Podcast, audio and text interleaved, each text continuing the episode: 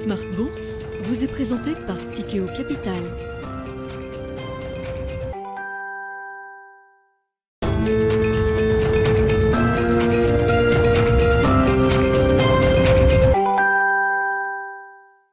C'est reparti pour Smart Bourse, votre double dose quotidienne de marché en direct sur Bismart. Chaque jour à la mi-journée, 12h30, 13h. Et en fin d'après-midi, la grande édition pendant une heure à partir de 17h, rediffusée à 20h sur Bismart TV.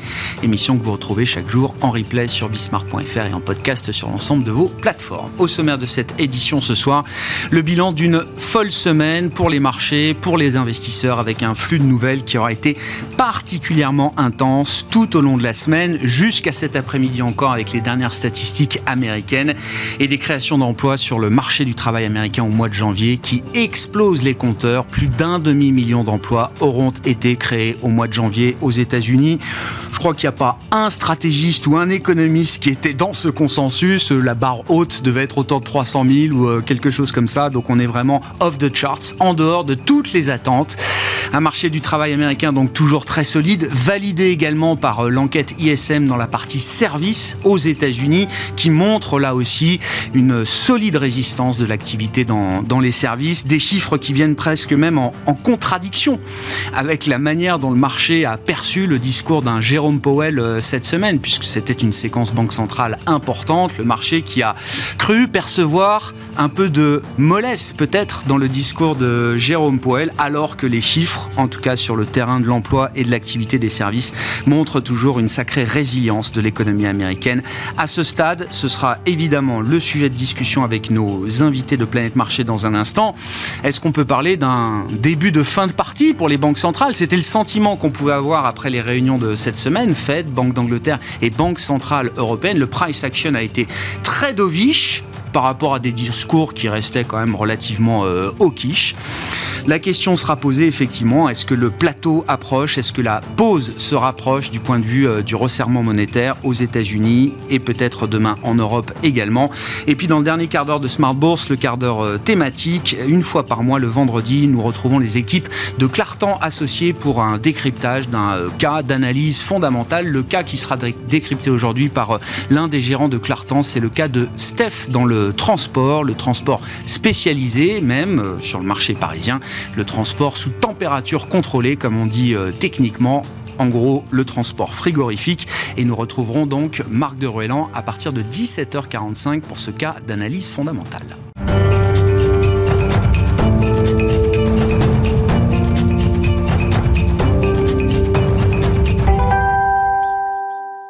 Quelle semaine sur les marchés Nous faisons le point en ce dernier jour de la semaine avec Alix Nguyen, Tendance, mon ami. Alix, avec vous, les infos clés du jour sur les marchés euh, à 17h en direct. Et on voit une fin de séance qui s'annonce euh, plutôt solide pour l'indice parisien, le CAC 40, qui franchit à l'instant les 7200 points après la publication des chiffres du travail aux États-Unis pour le mois de janvier.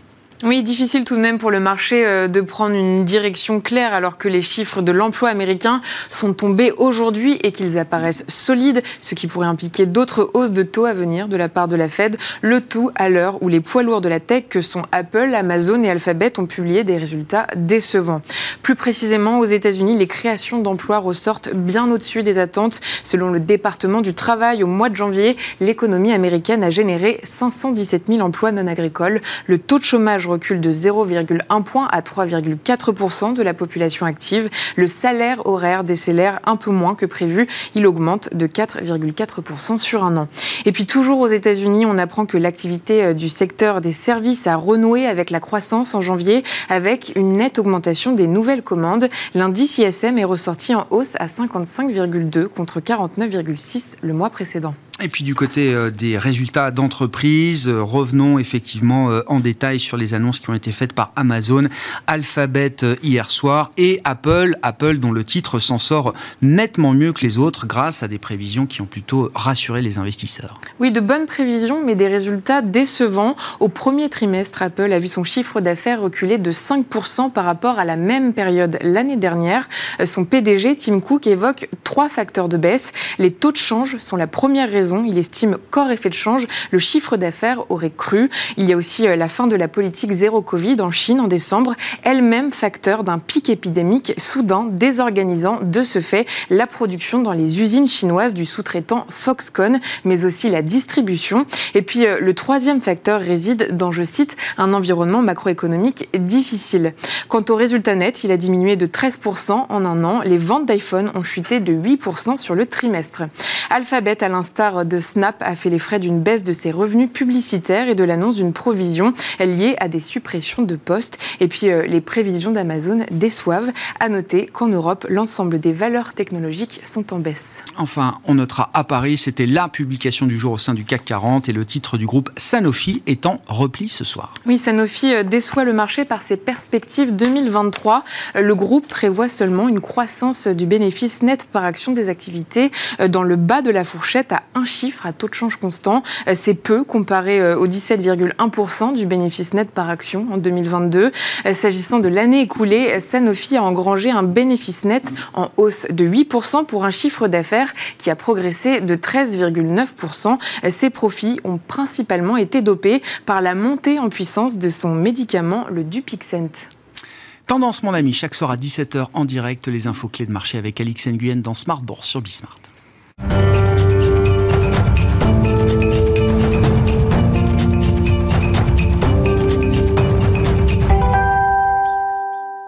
Trois invités avec nous chaque soir pour décrypter les mouvements de la planète marché. Xavier Patrolin est avec nous en plateau, le président d'Albatros Capital. Bonsoir Xavier. Bonsoir Grégoire. Merci d'être là. Merci à Wilfried Galland de nous accompagner également. Bonsoir Wilfried. Bonsoir Grégoire. Directeur stratégiste de Montpensier Finance et Florian Yelpo qui est avec nous également ce soir. Bonsoir Florian. Bonsoir. Ravi de vous retrouver. Vous êtes responsable de la macro au sein de l'équipe de multi-assets de Lombardier Investment Managers. Euh, Florian, je commence avec vous parce que vous vous posez la question en cette fin de semaine, après un flux euh, de nouvelles qui aura été intense, qu'il a fallu euh, digérer pour les investisseurs, entre les réunions de banque centrale, les chiffres spectaculaires du marché du travail américain pour le, mois de janvier. La question est de savoir est-ce que la probabilité d'un soft landing augmente ou euh, diminue à ce stade? Et vous allez même plus loin dans la question.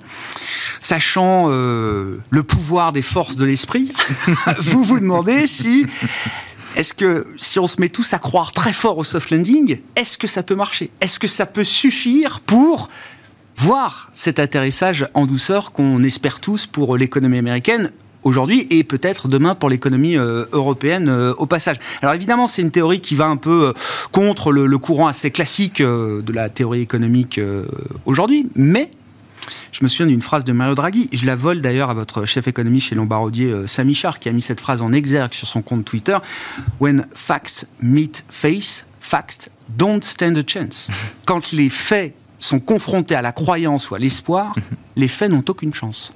Et c'est un peu l'idée. C'est un peu la question que vous posez. Est-ce qu'il suffit d'y croire pour le voir, ce soft landing? Ah, ça va un petit peu euh, à l'opposé de, disons, de l'économie euh, pré-années 80. Euh, l'idée, c'est de dire, lorsque vous avez beaucoup d'inflation, la seule façon de s'en débarrasser, c'est de monter les taux, de créer du chômage, et en créant du chômage, on finira par faire baisser le niveau des prix, parce qu'il y a un mécanisme d'ajustement au travers des salaires. ce qu'on nous propose aujourd'hui est un petit peu différent. Le scénario de la Fed, moi j'aime bien dire le scénario de la Fed, c'est-à-dire ce qui a accompagné les publications de décembre dernier, lors du dernier FOMC, disait simplement euh, l'inflation va revenir, le chômage va monter très légèrement jusqu'en dessous du niveau qui est ce fameux seuil fatidique qui normalement crée de la désinflation, qu'on appelle le Nérou, bref, euh, euh, et, tout ira bien, parce que globalement, on aura une croissance en demi-teinte, mais on va y arriver. On peut se débarrasser d'un choc d'inflation qui ressemble à celui des années 70, avec une politique d'un très d'une comment dire d'un tonneau qui sera très différent. Alors la théorie sous-jacente consiste à dire il suffit d'y croire. C'est-à-dire que ce sont des prophéties autoréalisatrices. On va simplement se dire, puisqu'on y croit tous collectivement, on va tous ne pas demander de hausse de salaire à nos employeurs, ce qui fait que progressivement nos employeurs vont conserver leur marge constante, ne pas reporter de hausse de prix et l'inflation va se calmer euh, mécaniquement. Le fait que nous, investisseurs, on y croit, c'est une chose, mais est-ce que l'homme de la rue, la femme de la rue, va croire dans cette histoire? C'est la question qu'on se pose aujourd'hui. Disons probablement que la vérité est entre les deux. Il nous faut un peu plus de chômage qu'on n'a clairement pas aujourd'hui pour y arriver, mais peut-être moins que dans les années 80. Et en même temps, ce qui est spectaculaire jusqu'à présent, et on le voit encore avec le rapport euh, mensuel de l'emploi aux États-Unis, mais on l'a vu également à travers des mesures d'évolution des coûts salariaux ou de la pression salariale, des données très dures, hein, l'Employment Cost Index aux États-Unis, c'est vraiment des données d'économistes dont on parle quasiment jamais euh, sur les marchés, qui tendent à montrer qu'on a des pressions salariales qui commencent à se réduire. Alors elles sont peut-être encore trop élevées, alors même que le taux de chômage touche 3,4% au mois de janvier, plus bas depuis 1969 aux États-Unis, alors que les pressions salariales semblaient plus élevées en début d'année 2022, quand le taux de chômage était un peu plus élevé. On était autour de 3,8 pour le taux de chômage américain au début de l'année 2022, avec un rythme de progression du salaire horaire moyen qui était à plus de 5%. Là, on se retrouve à euh, moins de 4,5% pour le rythme de progression des, des, salaires, un taux de chômage à 3,4 et un demi-million d'emplois créés. Jusqu'à présent, ça valide complètement cette idée du soft landing possible. Absolument. Ce chiffre de l'emploi, c'est une exception cette semaine. Hein. Si on s'intéresse à, la, cohérence des chiffres, dans l'ensemble, on a plutôt eu un ISM manufacturier décevant, des nouvelles commandes qui, déclinaient. Euh, on a eu pas mal d'indications, un grand nombre d'indications qui pointent vers un ralentissement économique. Euh, nos indicateurs de nos castings placent les États-Unis en ce moment même en récession. Alors évidemment, avec les créations d'emplois, euh, ça va faire hurler autour de moi. Euh, mais il faut se rappeler que euh, en 2008, on avait encore des créations d'emplois. En début d'année, il faut être très clair à ce sujet-là. Non pas qu'on anticipe 2008. J'entends. Je me permets de dissiper directement le, le, doute. Mais voilà, il y a une mécanique qui est en place. Ça prend du temps. ce qui est plus surprenant, je trouve, du côté des banquiers centraux, c'est de ne pas avoir tenté de dissiper l'idée qu'ils allaient couper les taux, qu'ils allaient baisser les taux au cours de cette même année. Ça, c'est la chose qui me surprend le plus, que l'emploi donne encore des, des petits effets de, de pétaradant comme ça, c'est une chose, mais c'est plus de la. Ah, je verrais ça un peu comme de la poudre de perlimpinpin sur un scénario qui est quand même, et quand même, il y a une unanimité. Le baroud d'honneur, quoi. Voilà, il y a 65% des chiffres qu'on regarde aujourd'hui qui vont dans la même direction, qui est celui d'un ralentissement, et il y a cet outlier qui est l'emploi aujourd'hui, qui nous interroge tous. Et vous avez été surpris aussi par la mollesse de Jérôme Powell quand on l'interroge sur les conditions financières, sur le pricing de marché, sur les anticipations de baisse de taux. Oui. oui. Ce qui est intéressant, c'était que en entrant dans le meeting, je pense qu'on avait tous plus ou moins l'idée que il était nécessaire de faire comprendre qu'on s'approchait d'un plateau, mais pas nécessairement de faire comprendre qu'on allait potentiellement faire tourner la politique monétaire. C'est ce que le marché a retenu, c'est ce qu'on a peut-être tous retenu autour de cette table. Et il y a un quiproquo de ce point de vue-là, ou ça peut faire partir du, partie du plan de la Fed? Il y a des risques sur l'inflation. Ça fait partie du. Il y a du risque. Il reste du risque sur l'inflation, comme il reste des risques sur la croissance. Donc euh, il y a un choix à faire. BCE comme Fed font le même choix, qui est celui de la modération. Bon, Wilfried, à l'issue de cette euh, semaine euh, historique, intense en tout cas, est-ce que la probabilité d'un soft landing a augmenté? Bah, je pense qu'on a. Alors, il faut se méfier en, économie, effectivement, euh, à la fois euh, des prophéties autoréalisatrices, mais qui peuvent être très intéressantes, et, en, même temps du, fameux, du fameux biais cognitif euh, qui, consiste, en fait, qui est le biais de confirmation hein, de, Daniel Kahneman, qui consiste, en fait, à interpréter toutes les données en fonction de son scénario et à écarter toutes les données qui, qui invalident ce scénario-là. Il y a effectivement des choses qui vont dans le sens du soft landing, et on le dit clairement, je pense, sur ce plateau, c'est effectivement la partie euh, emploi, consommation, et j'irais même un cran au-delà, toute la partie service. Quand on voit effectivement les, données qui sont, qui sont sorties euh, aujourd'hui, on voit clairement que la partie service, mais c'est pas que aujourd'hui d'ailleurs, hein, la partie service partout euh, est, en train de, donner un élan en fait, en tout cas continuer de donner un élan, et donc on a une expansion des services. En revanche, toute la partie effectivement manufacturière, là, est clairement en territoire de contraction.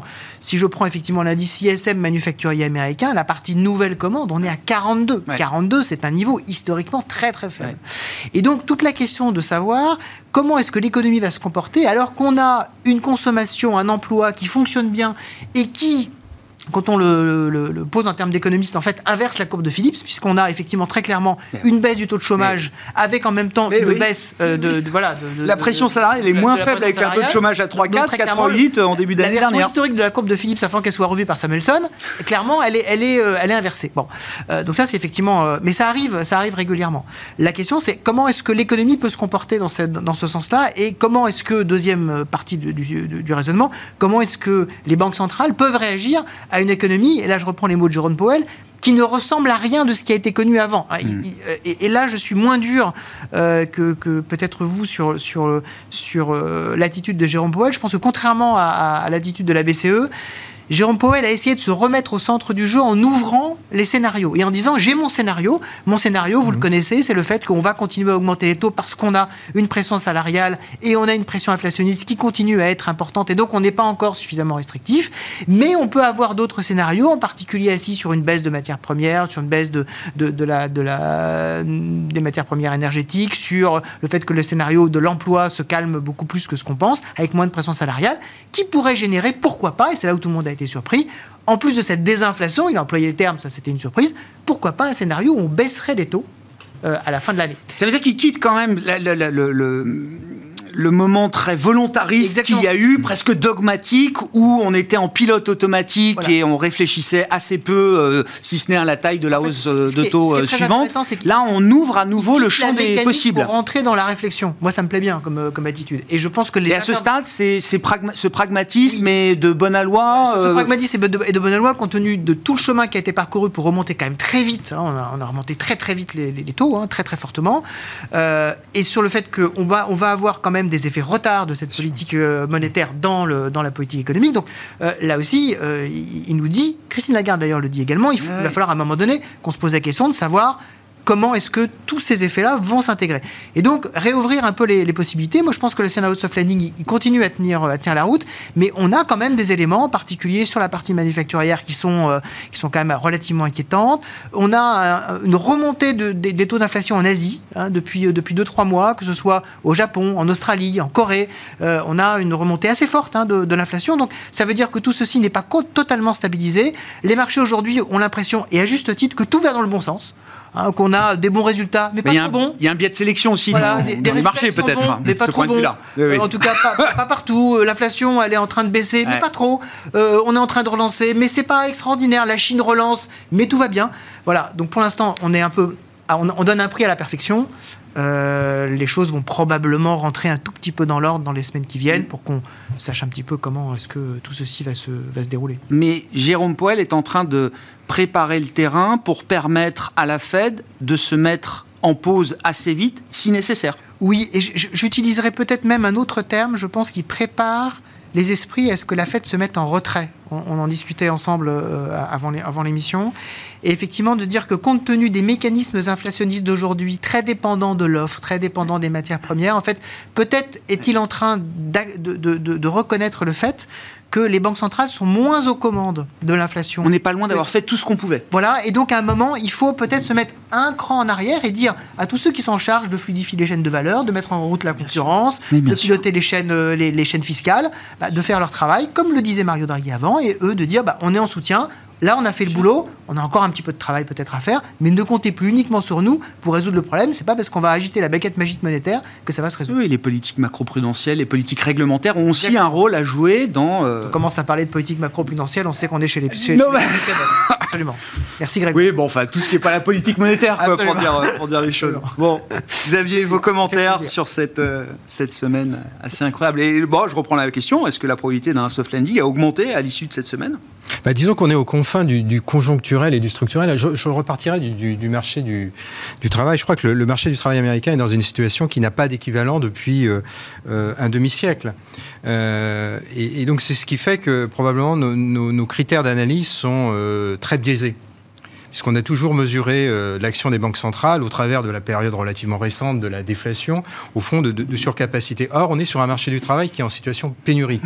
Hein, dans le petit mail que je t'ai envoyé, pour qu'on ait, un peu un ordre d'idée, depuis le début des années 2000, euh, euh, le marché du travail américain se caractérise par le rapport suivant, c'est-à-dire tu as deux chômeurs pour une offre d'emploi, en moyenne.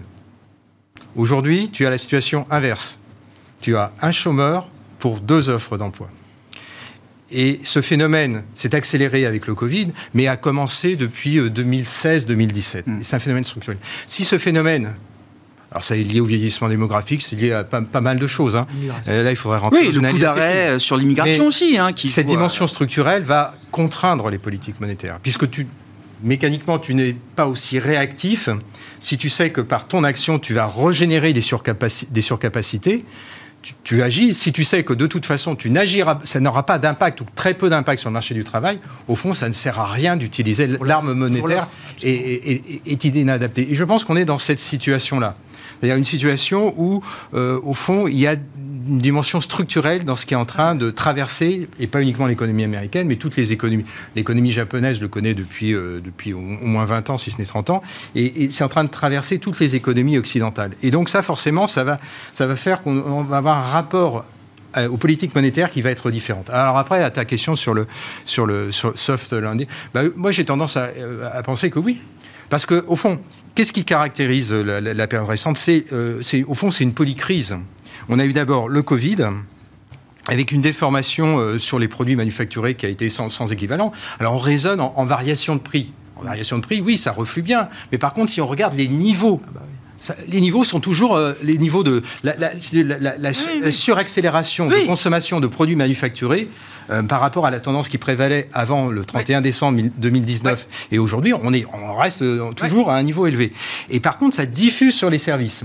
Et la tendance sur les services effectivement elle, elle pose interrogation parce que si euh, l'inflation euh, headline commençait à refluer si l'inflation corps on va dire, est stabilisée, parce qu'au fond, on dit qu'elle reflue, mais elle est oui. globalement stabilisée. Hein, mais le marché a voulu voir qu'elle reflue, globalement, elle est stabilisée. Mais si tu vas jusqu'à des détails, si tu vas sur les services, eux, les services, ils sont en phase de satellisation. Si on prend le régime des services avec le logement Oui. Ben oui, oui. Mais, mais, mais, même, si, si, tu enlèves, même si tu enlèves le, si, si tu enlèves les, le logement, ça, ça aura un impact, évidemment. Mais les prix vont, conti vont continuer ah ouais. à croître. Et donc, de toute façon, là, il y a une interrogation, c est, c est, et la Fed, que peut faire la Fed là-dessus, avec ce marché du travail, sur les services. Hein, au fond, euh, peut-être qu'on va, et peut-être qu'au fond, l'argument ultime, ça va être que les banques centrales, mais elles ne peuvent pas le faire aujourd'hui, vont réviser leurs objectifs d'inflation. Elles ne peuvent pas le dire aujourd'hui. Le 2% est targeté, repris à l'encan par euh, les États-Unis, la Banque Centrale Européenne, euh, la BOJ. Euh, la BOJ aimerait que ça. ça il l'espère depuis une trentaine d'années. Mais mais euh, au fond, peut-être qu'avec ces problèmes évolutions structurelles des économies occidentales, on va peut-être réviser les objectifs. Donc, au fond, l'inflation qu'on va targeter, enfin qu'on va cibler, que vont cibler les banques centrales sur le moyen terme, le 2% est très ambitieux. Le, je, je, serais un foutu de dire 3 ou je ne sais pas, mais on, se doute bien que c'est un, un, objectif qui va être supérieur. Donc oui, au fond, ça ne sert à rien de vouloir targeter 2% pour provoquer oui. une énorme récession oui. dans un contexte.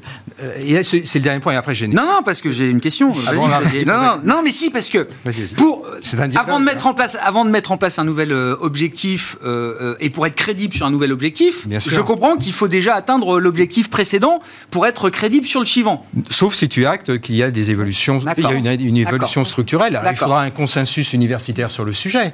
Mais on, on se doute bien, et d'ailleurs ça commence à apparaître moi, il m'arrive de, feuilleter les slides des, gouverneurs de la fédérale réserve quand ils font des présentations publiques. J'observe que depuis euh, plusieurs mois, et en tout cas tout récemment, euh, le, marché du travail, l'évolution du marché du travail est mentionné et il est bien dit de manière explicite. Alors je ne plus quel gouverneur c'est, ça me reviendra peut-être, que c'est une, que c'est un, alors, et ça a attisé ma curiosité, donc j'ai immédiatement été euh, cruncher les, les datas et j'ai trouvé la même chose qu'eux, et, et c'est normal, que c'est, c'est sans équivalent depuis la Seconde Guerre mondiale. Oui. Donc ça, c'est quelque chose qui, qu'on doit si, si, ce gap, si tu es dans un marché, le marché du travail américain est, est en pénurie aujourd'hui de 4 millions de, de, de, personnes. Oui. Donc tu n'as aucune chance ou alors il faut que tu mettes les taux d'atteindre ta croissance potentielle. Tu ne peux pas atteindre ta croissance oui, potentielle. Euh, vous ne pouvez pas. Ils ne peuvent pas. aucune chance de faire refluer l'inflation euh, à, à, 2%. Euh, en, en, utilisant l'arme des taux. Sinon, il faut utiliser l'arme des taux. Il faut ah bah oui, mais de manière excessive. Voilà. De manière excessive. Et donc, quand on dit en cancérologie et, et, ou... Non, mais ça veut dire que vous dites, dans ce cycle, de voir une, une tendance d'un retour possible vers 2%, ça peut suffire à la Fed? Oui. Oui, je pense. Euh, il faudra un consensus. Plutôt que de voir les yeux dans les yeux, oui. en niveau, oui. un oui. chiffre d'inflation à deux. Oui, oui, oui. Ah oui, je suis, je, je suis intimement persuadé. Parce que c'est pas. D'ailleurs, je... le pas, le pas, le pas a été, le pas, le pas a été fait par. Euh, euh, le pas a été fait par la BCE, je crois, euh, en 2000, oui. 2021. La revue, hein, la revue, stratégique a dit on est plus tard. C'était pas euh, 2 Oui, oui, oui c'est en tendance. Autour, autour de 2, autour de 2%. Oui la position allemande est extrêmement rigoriste sur ce point, mais on, on, on évoluera. Et, et je, je, pense que cette évolution, va, mais il faut qu'elle soit actée par ça, des données structurelles. Ah ouais, ça Donc, fait... il, oui, je pense que c'est un élément. Ah ouais, j'entends. Faut que ce soit documenté. Voilà, voilà. euh, oui. C'est trop tôt pour. Mais je, Ah je- et donc je pense que dans le discours de Jérôme Powell, il peut pas l'expliciter comme ça, Mais je pense qu'il y a un débat interne à l'intérieur de, la Fédérale Réserve là-dessus, et les, les mecs doivent se dire, ouais, ça sert à rien qu'on monte, qu'on target 5, 6, 7, 8% sur les taux courts pour faire cracher l'économie sur, sur, une variable sur laquelle on n'aura pas prise. Si tout va bien à 3%, En fait, ce qu'il ne faut pas oublier, je, je- je reprends euh, ta, ta- ta définition, euh, il faut d'abord atteindre l'objectif. L'objectif tel qu'il est défini à la fois à l'origine pour la BCE et pour la Fed, la Fed c'est un peu plus compliqué parce qu'il y, a trois, euh, il y a trois éléments du mandat, c'est la stabilité des prix. Ça n'a jamais été 2%. J'entends bien. J'entends 2%, c'est un objectif interne que s'est donné la BCE. Ensuite, la Fed l'a repris, mais on n'a jamais été euh, dans, dans les textes en disant il faut 2%. C'est globalement price stability. Et en plus, la Fed peut jouer très facilement sur les deux autres aspects de son mandat. Un qu'on a tous oublié, mais enfin, c'est quand même les, les- des taux long terme modérés. Bon, c'est quand même dedans dans le Federal Reserve Act de 77, je crois. Euh, c'est quand même, euh, quand même dedans. Euh, le, le dernier euh, Federal Reserve Act. Et puis un, un marché de l'emploi qui, qui tourne à plein régime. Bon. Et donc, il y a la possibilité, ce qu'avait déjà, effectivement, comme le dit euh, si justement Xavier, ce qu'avaient déjà utilisé les banques centrales dans de précédentes revues stratégiques, non seulement par la BCE, mais aussi dans un des précédents séminaires de Jackson Hole euh, à, à la Fed, redéfinir comme étant, euh, alors je, je sais, je pense que je pense que le terme moyenne n'y était pas, mais euh, euh, c'était effectivement euh, un, un terme qui s'approchait de ça en disant euh, on va raisonner en tendance et non plus raisonner Oui. effectivement en, en- en niveau pur. Oui. Et là, en fait, on est arrivé, je pense, par une question d'éruption politique à un moment donné autour de ce sujet de l'inflation qui a commencé euh, à, à animer euh, tous- les cercles qui tournaient autour de la banque qui a mis ce débat entre parenthèses, quoi. Voilà, exactement, qui a mis ce débat entre parenthèses. Donc les actionnaires des banquiers centraux, donc les États ont commencé à s'exciter. Et aujourd'hui que le vrai sujet devient de plus en plus la récession et de moins en moins, toujours un peu l'inflation, forcément, ce sujet-là, alors pas avant peut-être, je pense que peut-être déjà à Sintra, lors du, du séminaire des banquiers centraux européens, euh, ce qui se déroulera début juin, je j'ai plus la date en tête, mais euh, que- comme tous les ans, on pourrait avoir effectivement des réflexions sur ce sujet, sur, en fait, qu'est-ce que c'est que 2% Est-ce que c'est entre 1 et 3, par exemple? Si on définit 2% comme étant la médiane entre 1 et 3, bah, d'un seul coup, on a quand même beaucoup plus de latitude pour ajuster les choses. Quand on est incapable d'atteindre un objectif, on change d'objectif. Bon, je pose la crédibilité de la banque centrale. Mais- question, Oui, Non mais euh, Florian, pour revenir à cette idée de soft landing, est-ce que le soft landing tel qu'on l'imagine dans ce cycle, j'entends, suppose que la Fed soit prête à s'arrêter à un moment où elle pourrait observer une tendance de désinflation suffisante pour être confiante dans l'idée qu'on n'arrivera pas trop loin des 2%, ou est-ce qu'il faut voir en niveau 2% Alors, je vais être le, le réactionnaire de l'équipe. Il en faut. Non mais c'est un Euh, débat, hein, donc euh, euh, c'est normal qu'il y ait des choses- positions différentes. Comment on voit les choses L'idée, c'est quand même. Avant de passer au prochain objectif, c'est quand même de ticker la case de l'objectif précédent. Ça, j'aime bien cette idée-là. Je pense qu'on est un peu tous acquis à ça. Le fait que plus tard, on ait plus d'inflation parce que régionalisation, parce que environnement, parce que démographie, il y a pas mal de facteurs hein, qui devraient nous amener à avoir une inflation structurellement plus élevée, qui pourraient nous amener à réviser. Mais le mouvement vers une, inflation moyenne plutôt qu'une inflation spot était déjà un petit peu partie de, fait partie de, cet ensemble de- d'instruments plus flexibles. Voilà. Euh, c'est règle versus discrétion. On est finalement peut-être un peu plus entre les deux qu'on l'était dans les années 70-80. Euh, L'élément, si j'ose, euh, que j'aimerais ajouter, c'est euh, j'aime bien cette idée qu'aujourd'hui, il se passe quelque chose dans les services qui ne se passe pas ailleurs. On a déjà vu ça en 2015, si vous vous souvenez bien, euh, jusqu'à début 2016, où on avait euh, un ralentissement dans la partie industrielle qu'on n'observait Ouais. pas dans les services. La différence, c'est l'action de la Banque centrale dans ce contexte-là. Aujourd'hui, la Fed fait bien plus pour ralentir l'économie qu'elle n'en faisait à l'époque. Donc, je suis acheteur de cette idée. On a une espèce de barbel Hmm. entre euh, les services et l'industrie.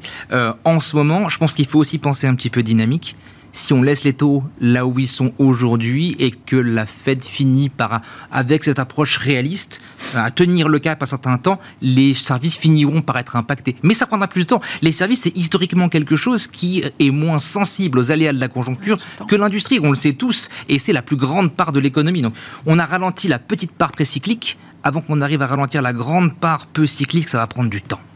Oui, mais c'est pas mal qu'il y ait cette désynchronisation et cette séquence, effectivement, un peu, un parfait, différente. Soft landing, Ouais, ouais. c'est ça l'idée aussi. Voilà.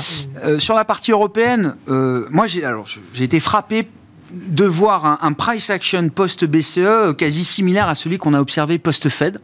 Alors est-ce que est-ce que ça pose la question du calendrier? Est-ce que les deux réunions étaient trop proches et que le marché avec un biais de sélection ou un biais de confirmation a réagi de la même manière au discours de Christine Lagarde qu'à celui de, Jérôme Powell Parce que on n'arrête pas d'expliquer que la BCE est partie en retard, qu'elle sortira plus tard de son cycle de resserrement euh, monétaire, qu'elle a un degré de hawkishness aujourd'hui supérieur à celui de la Fed, qu'on n'a pas encore vu peut-être même le pic d'inflation euh, en zone euro. Les chiffres de janvier sont compliqués à lire puisqu'on n'a pas eu d'estimation encore euh, du On côté de, l'Allemagne. de l'Allemagne et on pense que l'inflation sera quand même plutôt un peu relevée une fois que Destatis aura réglé ses, ses problèmes euh, Haïti euh, euh, et que et que de fait on ne voit absolument pas ce même processus désinflationniste qu'on peut observer aux États-Unis depuis euh, plusieurs mois. Pourtant le marché a réagi exactement de la même manière.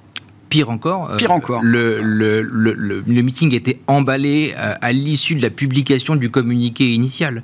C'est-à-dire que dès le moment où on a lu 50 points de base à ce meeting de hausse et au prochain meeting encore 50 points de base et puis ensuite Assess. on verra bien, Après, on va se mettre en mode ouais. assessment.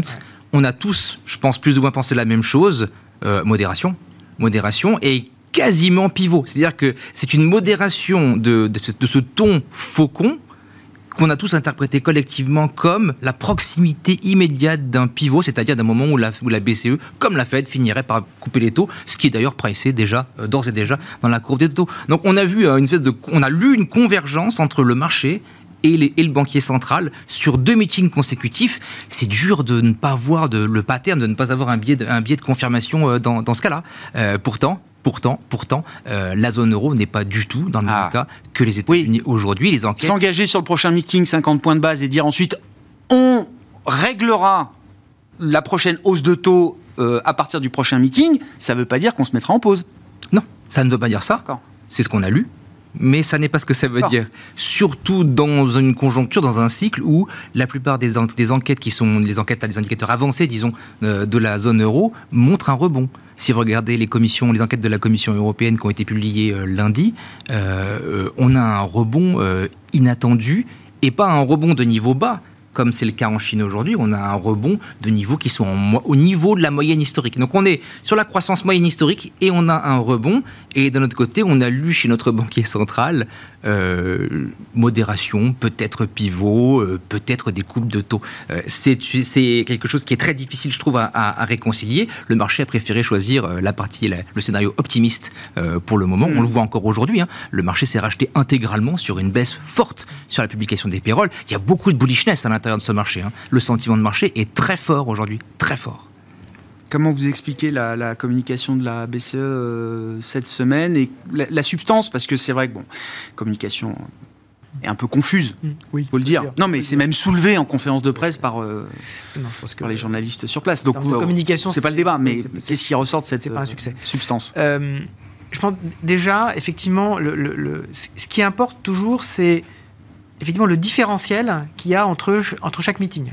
Le différentiel en termes de communication, le différentiel en termes bah de oui. décision, et c'est comme oui. ça qu'effectivement, plutôt qu'en termes de projection, c'est comme ça que c'est comme ça que les marchés l'interprètent.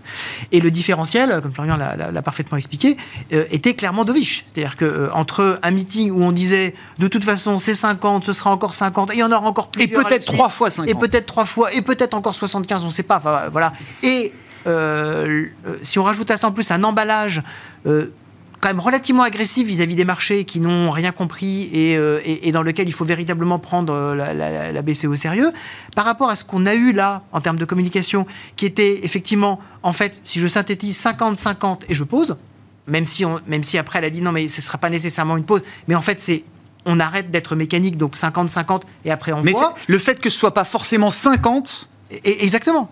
C'est déjà une nouvelle. Ah, Absolument. Et donc ça a conforté tous les intervenants en disant bah, ça veut dire qu'effectivement, on est quasiment au pic. Alors peut-être pas. Ok, peut-être à 25 points de base près, mais on est, euh, on est au pic. Et le le deuxième élément, je pense qu'il faut retenir également de cette conférence de presse, euh, c'est ce qui est ressorti, c'est euh, une impression de, très grande désunion quand même au sein du, Conseil de politique monétaire. On n'a pas eu l'impression, comme euh, à certaines époques de la BCE, d'avoir une BCE euh, totalement marmoréenne, euh, qui, qui, avait les yeux figés sur l'objectif et qui, tel un bloc de granit ou de marbre en l'occurrence, avançait, prête à écraser tout sur son passage. And believe me, it will be enough on n'avait pas du tout euh, cet élément-là, puisque lorsque Christine Lagarde est interrogée sur comment se passent ces discussions au sein de la, du comité, elle, nous raconte, avec peut-être une candeur euh, très intéressante d'ailleurs, qui sera, je pense, analysée par les livres d'histoire, qu'en fait chacun arrive avec ses scénarios, que tout le monde est passionné, ce qui en, langage diplomatique, hein, c'est une diplomate, ça veut dire qu'il se tape dessus avec, euh, une vigueur gauloise, et, que derrière, effectivement, ils arrivent à trouver un consensus qui converge vers la position, dit-elle, de Philippe plane, telle qu'elle l'a exprimé au début. Ça, donne une impression en fait de finalement bon bah vous accompagnez le mouvement. Donc il n'y a pas de il a pas de cap très mm. clair. C'est un peu ce qui est ressorti euh, de, de, la conférence de, de, la conférence de presse. Il y a des intervenants de la BCE aujourd'hui qui ont essayé de, tirer un peu en arrière sans beaucoup de succès. Mais effectivement ce qu'on voit quand même c'est que euh, on n'a pas enfin en tout cas d'accélération forte euh, économique en zone euro. On a une vraie résistance c'est vrai et qu'effectivement, comme elle l'a souligné à de nombreuses reprises, les anticipations d'inflation restent quand même très largement ancrées. On a un tout petit tic, hein, quand on regarde un tout petit tic vers le haut, mais absolument rien de, catastrophique. Et quand elle nous dit, bah, nous, ce qui nous intéresse, c'est les anticipations d'inflation, bon, bah, tout, tout, est conforme. Donc on dit, bah, bah voilà, euh, et se laisse accompagner par le mouvement, sans vouloir nécessairement, contrairement à la fête, se mettre au centre du jeu. Donc c'est vrai qu'il y a de nouveau un travail de crédibilité, je pense, assez fort à faire euh, de la BCE. Il y a un gros boulot là à faire. Qu'est-ce que vous retenez de la, réunion de la BCE Et c'est vrai que si, la grande compétence de Christine Lagarde, c'est de réussir à former des consensus là où ça paraît euh, impossible, qu'est-ce que la communication euh, d'hier nous dit de l'état du consensus au sein du Conseil des gouverneurs? Je, pense que c'est la précédente réunion, qui, euh, la ah, précédente conférence ah, de presse qui était qui était tout s'est joué là-bas. Oui, c'est à ce moment-là. Et au fond, euh, euh, c'est au cours de cette réunion qu'une concession est faite à la zone marque. Euh, moi, c'est ma grille d'analyse, mais bon, elle est, très partisane, tu, le sais bien. C'est Au fond, il y, a, deux clans même s'il y en a peut-être trois, mais enfin il y a deux clans, il y a la zone marque et, les périphériques, et puis il y a ceux qui sont en position intermédiaire, donc peut-être la France. Mais la, zone marque a pris, a pris le lead, a tapé du poing sur la, sur la table, et donc la, conférence de presse de, de, mi-décembre était une conférence, d'ailleurs tu le mentionnais, je crois qu'on faisait une émission ce jour-là ensemble, et tu étais, euh, tu, étais euh, ah bah. catastrophé par, tu étais catastrophé. Donc moi je préfère la conférence de presse d'hier à celle de, donc là je suis moins, moins, moins orthodoxe. Ouais, j'entends. Euh, et au fond, elle elle reprend la main. Et donc, c'est extrêmement dur pour, pour, pour, Christine Lagarde. Elle a plein de qualités, mais elle est déjà, à l'origine, elle n'est pas banquière centrale. Ah, donc, elle, si j'ose dire, c'est pas un, argument machiste de ma part, parce que on va dire c'est un homme, une femme. Mais elle, a, je pense qu'elle a, peu de elle a une légitimité qui est plus fragile que celle d'un Mario Draghi qui avait un parcours universitaire et qui a été banquier central toute sa vie. Euh, donc là, c'est beaucoup plus, plus difficile dans une situation donc il y a, l'histoire interne au, euh, gouverneur de la, BCE, mais dans une situation qui, est très très particulière pour, l'économie européenne. Au fond, que se passe-t-il si on prend un tout petit peu de recul hein, On prend, euh, voilà, je, vais avoir un angle de taille un peu différent. Au fond, c'est une zone, un, territoire économique, une zone économique qui est confrontée en espace de 12 mois à une guerre à ses frontières. Et ça, c'est pas sans conséquence, même si ce n'est pas dans son mandat.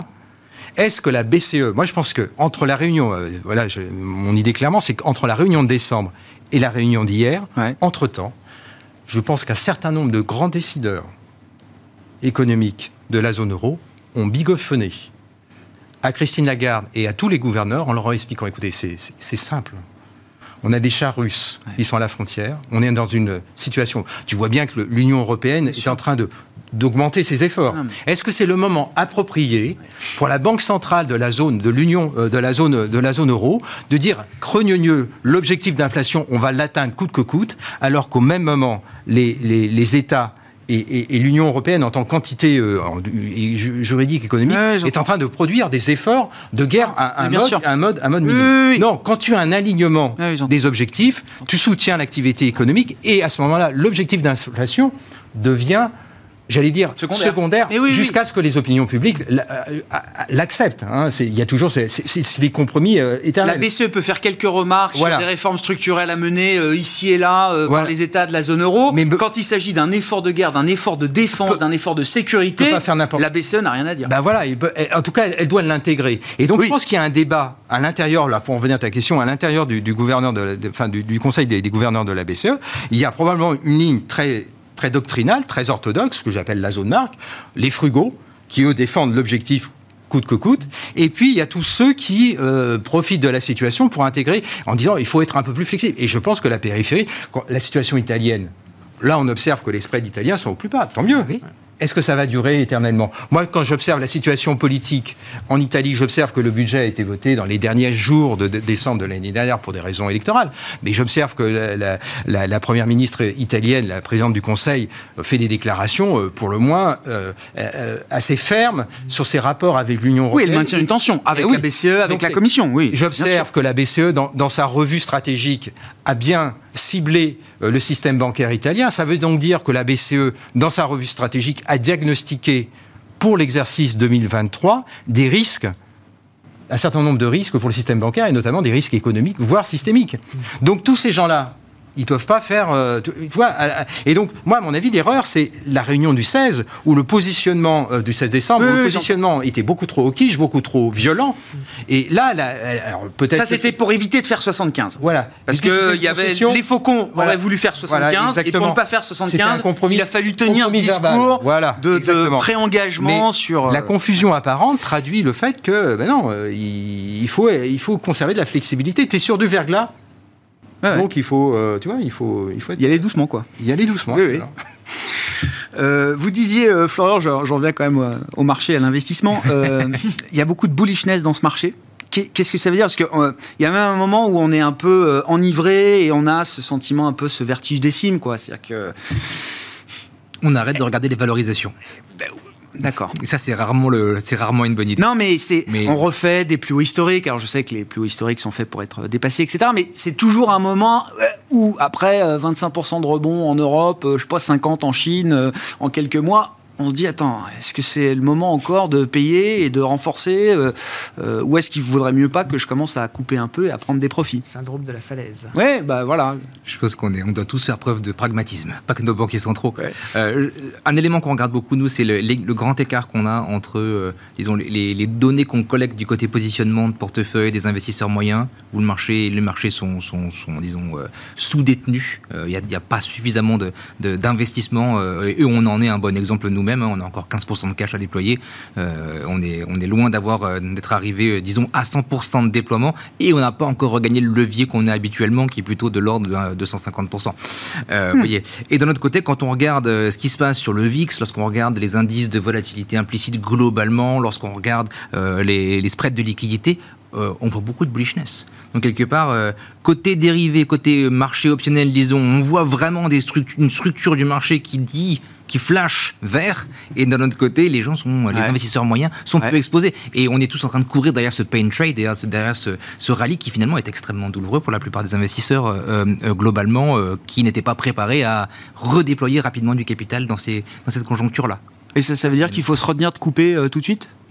Non, mais enfin, c'est la question. Ça, veut dire qu'il faut être, il faut être prêt pour le soft landing. C'est-à-dire qu'il faut avoir suffisamment d'actions, suffisamment de crédit aujourd'hui, réfléchir à sa duration, parce que la duration, il y a encore un point, un point d'interrogation. hein. Côté obligataire, on ne sait pas encore. Pragmatisme, ça ne veut pas dire que les taux demain vont baisser de 100 points de base. Il faut être très clair à ce sujet-là. Euh, on pense que il y a- la tendance est avec nous, ça c'est un bon élément. La macro, on le voit, elle n'est pas encore suffisamment mauvaise pour être contre nous, et le sentiment est avec nous. Il reste que la valorisation qui est potentiellement peut-être contre nous. Ça, c'est un élément qui met du temps à payer euh, contre l'investisseur qui est long. avec une corrélation euh, obligation-action qui reste quand même assez positive. hein. Enfin, en tout cas, dans le price action de la semaine, euh, c'est quand même ce qu'on a vu. C'est vraiment encore euh, le everything rally, quoi. Ah, mais là, Absolument. Il n'y a pas encore de changement de corrélation de ce par point rapport à de l'an dernier, les, les deux montent, donc là, ça nous va mieux, en fait. Oui, non, mais oui, non, mais, enfin, oui, mais non, parce que la corrélation reste très positive. Oui, oui, C'est-à-dire que là, c'est dans le bon sens, mais euh, la corrélation reste positive, quoi. on, on renverse le- ce qu'on appelait le paradoxe Gibson dans les, euh, dans, dans- dans les marchés. C'est-à-dire qu'effectivement, on a, on a eu à un moment donné un renversement euh, de, de, de- de- de- de corrélation qu'on peut retrouver euh, à tout moment. La question aujourd'hui qui se pose à l'investisseur, c'est que, et, et c'est une bonne chose, on a retrouvé du rendement sur la poche obligataire. Et donc, ça, ça- ça change tout sur effectivement la construction de portefeuille. Ça nous permet, par exemple, nous, euh, chez mon pensée dans les obligations convertibles, d'avoir enfin le, du temps d'attente payé euh, dans, dans les convertibles, ce qu'on n'avait plus depuis, euh, depuis, quelques, depuis quelques années. Ça permet aussi aux investisseurs obligataires, nous on n'est pas obligataires, mais effectivement d'avoir, d'avoir du rendement. Et ça permet aussi de rééquilibrer les portefeuilles en disant, bah voilà, il y, a des- il y a quand même malgré tout des poches qui, Ouais. même si elles vont dans, le- dans le même sens, ne vont pas avoir la même, le même comportement et le même niveau de volatilité par rapport à des éléments extérieurs. On peut toujours avoir des chocs. Donc là, ça, ça change quand même pas mal de choses et ça permet effectivement d'avoir des positionnements plus constructifs que ce qu'on avait l'an dernier. Ouais. La vol obligataire, effectivement, c'est considérablement écrasé pour revenir à- au niveau qu'on connaissait peut-être avant fait. le déclenchement de la, de la guerre en Ukraine. Oui, vous Pas intégralement. Pas intégralement, Nous, c'est- ouais. on fait du risk-based, donc on est très exposé à Ouais. ça. Elle s'est tassée, mais on est loin d'être. On, on reste pas normalisé, on n'a pas effacé le. D'accord, ouais. ok.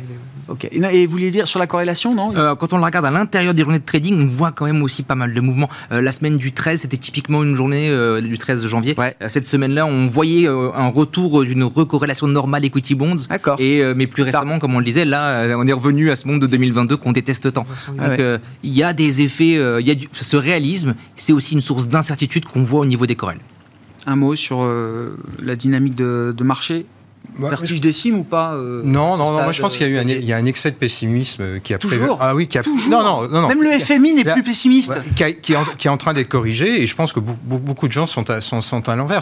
Globalement, si je devais être court, les gens avaient des scénarios euh, déflationnistes euh, jusqu'en euh, 2019, neuf- Oui. 2020 et ont basculé dans des scénarios euh, pas hyper inflationnistes mais très inflationnistes avec des objectifs, avec des dérapages sur les dettes souveraines qui, euh, qui ont été euh, anticipées et qui, à mon avis, sont irréalistes. Et, et le, le point essentiel, c'est que quand tu retrouves des taux nominaux entre 2 et 4 alors que tu sors d'une période de répression financière, qu'est-ce qui se passe? Eh bien, toutes les grandes institutions financières qui sont en ALM et qui, qui, ré- qui résonnent en duration, bah, se, se- se- embourbent. Et donc, quand les banques centrales ont fait du quantitative easing, elles sont devenues un acteur du marché. Donc, elles ont perdu quelque part leur rôle tutélaire.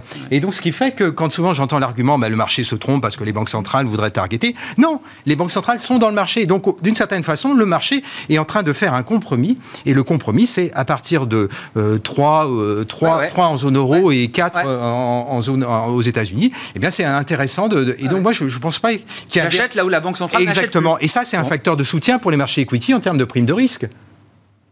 Donc, euh, c'est pas du tout négatif. Non, non, non. Il y a... Ah non, non, mais je dis pas que c'est Après, négatif. Je demande juste la si on est déjà sous- pas un peu non, trop non, euphorique. La Voilà. sous-évaluation a été corrigée. On n'est pas en phase de surévaluation. Moi, sur mes déciles de valorisation, je ne suis pas en phase de surévaluation. Merci beaucoup, messieurs. On s'arrête là pour ce soir et pour euh, cette semaine. Xavier Patrolin, Albatros Capital, Wilfried Galland, Montpensier Finance et Florian Yelpo, Lombardier IM étaient avec nous en plateau dans Planète Marché.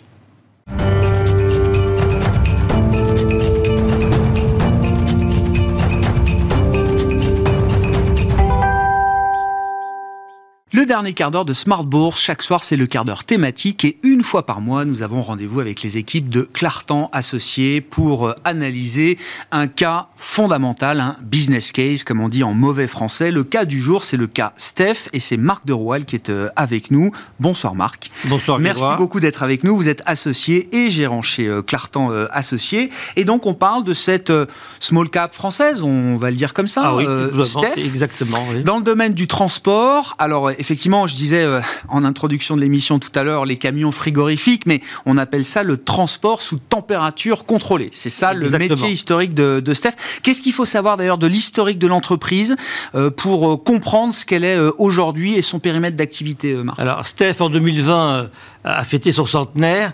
Mais en fait, la véritable histoire de la société, ça a commencé d'abord, c'était une filiale de la SNCF euh, qui avait des, des wagons frigorifiés. Donc, euh, ils l'ont vendu en 1987. Ça a été acheté par les financières de l'Atlantique. Et parallèlement, c'était monté une autre société de transport frigorifique qui s'appelle TFE. Les deux sociétés ont fusionné en 1992 ou 13, et là commence vraiment la véritable histoire. Et en 1998, la société s'est introduite en bourse. Quel est son périmètre d'activité aujourd'hui? Parce que je dis les camions frigorifiques, évidemment, c'est le, le, cœur de, de l'activité, mais j'imagine qu'ils ont déployé des services, des solutions autour de la logistique, puisqu'on parle plus juste de transport aujourd'hui, on parle de solutions de transport et de logistique. Tout à fait. Alors, donc, leur métier, c'est le transport sous euh, température, donc il va de moins 25 degrés à plus, euh, plus 15, plus 20 degrés, bien sûr. Donc ils ont euh, donc, du transport, gel de froid, la logistique qui est très importante. À l'origine, d'ailleurs, le groupe euh, euh, Steph était un logisticien. Et maintenant, il propose aussi euh, du conditionnement à, à, le, à tous leurs clients. Voilà. Donc, c'était un marché, il faut bien comprendre que c'était un marché de niche et que Steph a réussi à prendre une première place en Europe, d'abord en France, mmh. où ils font encore 60-70% de leur chiffre d'affaires. Ben, ils font un maillage de toute l'Europe. Et donc, c'est un marché de niche. Et petit à petit, ils ont racheté un certain nombre de leurs concurrents qui sont de taille beaucoup plus modeste. Et ils arrivent à en faire un véritable groupe européen. Et ils sont en train de reproduire au niveau européen dans huit pays sont présents aujourd'hui.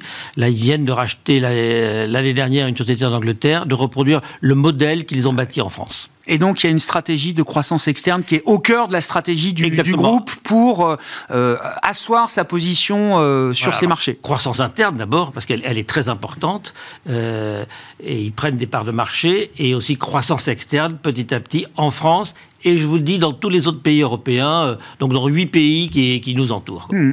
Qu'est-ce qu'on peut dire de, l'environnement actuel dans lequel évolue euh, Steph? Quel est le, plan de marche de l'entreprise à ce stade, le plan de, développement? Quelles sont leurs, euh, leurs ambitions euh, aujourd'hui Alors, ils ont présenté un plan l'année dernière. Ils font aujourd'hui, là, ils viennent d'annoncer leur chiffre d'affaires sur l'exercice 2022 qui est de 4 milliards 260. Et leur objectif, c'est d'être avant la fin de l'exercice 2026 un chiffre d'affaires de 5 milliards. Mon opinion est qu'ils l'atteindront probablement avant. Voilà. Donc, euh, quels sont les défis? Ils sont d'abord dans tout ce qui est, euh, on va dire, l'empreinte carbone, parce que bien sûr, ce sont des transporteurs. Donc, ils, euh, ils, ils, font beaucoup d'innovation. Voilà, ils réfléchissent beaucoup aux camions à hydrogène, etc. Ils essaient de réduire l'empreinte carbone de leurs camions. Et aussi, il faut bien comprendre que à travers leurs entrepôts, leurs leur centres logistiques, il y a aussi beaucoup d'énergie qui est consommée, de froid. Voilà. Donc, voilà, ils réfléchissent aussi beaucoup à ça, mettre des panneaux solaires. Voilà, donc c'est une. Ils ont tout un plan très ambitieux pour décarboner au fur et à mesure leur activité. Oui, j'allais dire dans, dans, l'immédiat, qu'est-ce qu'il dit sur le, le coût, le surcoût énergétique euh, du moment, sur la question également des pénuries sur euh, le marché du travail et peut-être du côté des euh, conducteurs ou des chauffeurs. Quels sont leurs, leurs, sujets du moment et est-ce qu'ils arrivent justement à, à, à, à, répondre à ces, ces enjeux assez immédiats là? Alors, euh, traditionnellement, euh, Steph a signé avec tous ses clients des clauses où ils indexent complètement le prix euh, va dire de, de, l'essence, enfin du, diesel pour les camions. Voilà. En revanche, s'est posé cette année la question du hausse du coût de l'énergie, de l'électricité. Donc, euh, ils en ont fait part euh, lors des résultats semestriels, en disant que peut-être leur marge baisserait un petit peu momentanément, mais ils se font fort d'essayer de renégocier avec leurs clients pour essayer d'indexer ces coûts de l'énergie. Donc, c'est vrai qu'à court terme, c'est une préoccupation, mais je pense que l'entreprise est capable de surmonter, euh, de surmonter cette, euh, hmm. ce problème. Voilà. Hmm. Donc ça, c'est vraiment un, des enjeux majeurs des, des, de, de l'époque, on va dire, actuelle. Voilà. Qu'est-ce qu'on peut dire de l'intensité concurrentielle euh, autour de Steph, justement, dans ces marchés européens Vous m'avez posé une question sur l'emploi aussi. Oui, oui l'emploi. C'est vrai que euh, c'est assez difficile. Le marché de l'emploi est tendu, mais depuis de nombreuses années. Donc, euh, eux, ils ont créé une école pour former des chauffeurs. Voilà. Donc, c'est très important. il y a vraiment un esprit social très important dans ce titre, qu'on reviendra tout à l'heure dans cette société. C'est-à-dire qu'il y a... le capital est détenu à 72,5% par la famille fondatrice, la famille Le Mort du président, par l'écart et 17% du capital est détenu par les salariés. Donc les salariés sont très impliqués. Et donc ils restent très longtemps et donc ils sont en train de former des chauffeurs depuis plusieurs années pour répondre à cette pénurie de chauffeurs routiers en Europe. Sur l'intensité concurrentielle qu'ils peuvent rencontrer sur leur Alors, l'intensité concurrentielle, comme je vous l'ai dit, ils sont vraiment leaders dans leur secteur. Alors, bien entendu, si on prend l'ensemble du secteur routier, ils ne sont pas très importants. Mais dans leur secteur de transport sous chaîne de froid, ils sont vraiment créé un leadership il n'y a pas vraiment de concurrents cotés aujourd'hui à cet égard.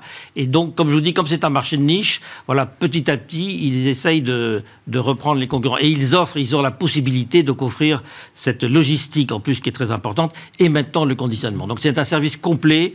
Et vous savez que dans la restauration, c'est très important d'avoir la traçabilité, d'avoir euh, le, la livraison euh, à, une bonne heure. Et donc, euh, ce qui est problème, c'est les derniers kilomètres avec les, les, changements de RHD, etc., de restauration à domicile. Donc le groupe est très bien équipé pour répondre à cette demande de ses clients il est en perpétuelle euh, connexion avec eux, il essaie d'anticiper leurs besoins. Voilà. Un grand groupe peut se permettre ce qu'une petite entreprise euh, ne peut pas se permettre parce que les barrières à l'entrée finalement ne sont pas énormes dans ce métier. Non. Elles sont assez et donc c'est la relation. C'est la, relation et le fait de l'importance qu'ils ont et du service global qu'ils peuvent offrir aux clients. Donc c'est ça l'avantage concurrentiel qu'ils peuvent avoir aujourd'hui. Et parce que les marges sont pas énormes, bien entendu, voilà. c'est par les prix que l'on veut faire. Donc voilà, mm. ils ont euh, une marge qui est autour de 4%, si vous voulez. Ils sont entre 2,5 et 3% en résultat net. Mais euh, donc voilà, c'est à travers ce service qu'ils peuvent gagner des parts de marché. Si on parle de l'action, euh, Steph, euh, combien ça se traite? Enfin, Qu'est-ce qu'on peut dire de la valorisation et de la manière dont le marché valorise Alors, Steph? À quel type de, de valeur on a affaire Est-ce que c'est cyclique, très cyclique? Est-ce qu'ils arrivent à quand même lisser les effets du cycle sur leur activité? C'est une petite capitalisation, puisque la capitalisation globale doit faire 1,2 milliard, 1,3 milliard et il y a à peu près 24% de flottants, donc vous voyez, ça fait 300 millions, 330 millions, donc c'est quand même un marché assez restreint, donc euh, certains grands fonds ne peuvent pas l'acquérir, quoique Fidelity euh, a déclaré en 2022 qu'il avait dépassé les 5%. voilà, donc euh, vous voyez, donc ça peut intéresser des, des grands fonds aussi. donc le marché, alors le titre est vraiment dépendant, on va dire, de la euh, du marché de la, euh, des aliments en France. Quoi, voilà. Donc, il y a une croissance assez faible un peu dépendant aussi du transport et du, mais comme je vous l'ai dit, ils sont indexés pour le coût de, hmm. le, des, de, l'essence, de l'énergie, du diesel. Exactement. Donc c'est un titre qui, euh, voilà, depuis sa création, c'est vraiment un titre très intéressant parce qu'il est intéressant en 98. Euh, donc le titre a, plus que doublé euh, depuis depuis 10 ans, il a plus que doublé. Mais c'est vrai qu'il y a des hauts et des bas et qu'aujourd'hui le cours est autour d'entre 98 et 100 euros et il n'a pas réatteint son plus haut qui était en 2018 de 121 euros. Voilà. Mais disons que c'est vraiment un titre qui s'achète sur le long terme. Et donc, euh, c'est une euh, société qui est très bien dirigée. Euh, il y a vraiment un souci de l'actionnariat. Et donc, voilà, c'est un, dossier qui doit être gardé sur le long terme sur le, dans les portefeuilles. Oui, j'entends. Et, notre cas d'ailleurs. Et alors voilà, et concrètement, c'est une position chez Clartan qui existe depuis longtemps dans les portefeuilles. on l'a initié dans les années 2014-2015. Ah D'accord Alors, notre, nous, nous gérons essentiellement de façon collective. Donc, euh, dans notre principal compartiment qui fait près de 500 millions, euh, c'est difficile d'en avoir compte tenu de la liquidité des règles de liquidité que nous, euh, auxquels nous sommes contraints aujourd'hui. En revanche, dans trois autres compartiments, donc sur cinq, nous en avons une position entre 1 et 2% et euh, ces positions sont là, je vous dire, elles oscillent un petit peu au gré du temps, mais elles représentent entre 1 et 2% du total du portefeuille, voilà, de chacun de ces compartiments. Voilà. Merci. ça fait donc 8 ans que nous avons en portefeuille. ouais. Merci beaucoup euh, Marc. Merci d'être venu nous présenter le, cas, le business case de Steph, donc un des le leader euh, du transport sous température contrôlée dans plusieurs pays euh, d'Europe et en France notamment. Marc de Roal, associé et gérant chez Clartan, qui était l'invité de notre quart d'heure thématique. Les équipes de Clartan qu'on retrouve une fois par mois le vendredi à 17h45 pour cet exercice d'analyse fondamentale. Voilà pour cette émission et pour cette semaine boursière qui se termine donc pour nous en tout cas. Les marchés américains sont encore ouverts bien sûr jusqu'à 22h. Bon week-end à toutes et à tous. On se retrouve lundi à 12h30 pour Smart Bourse sur Bismart.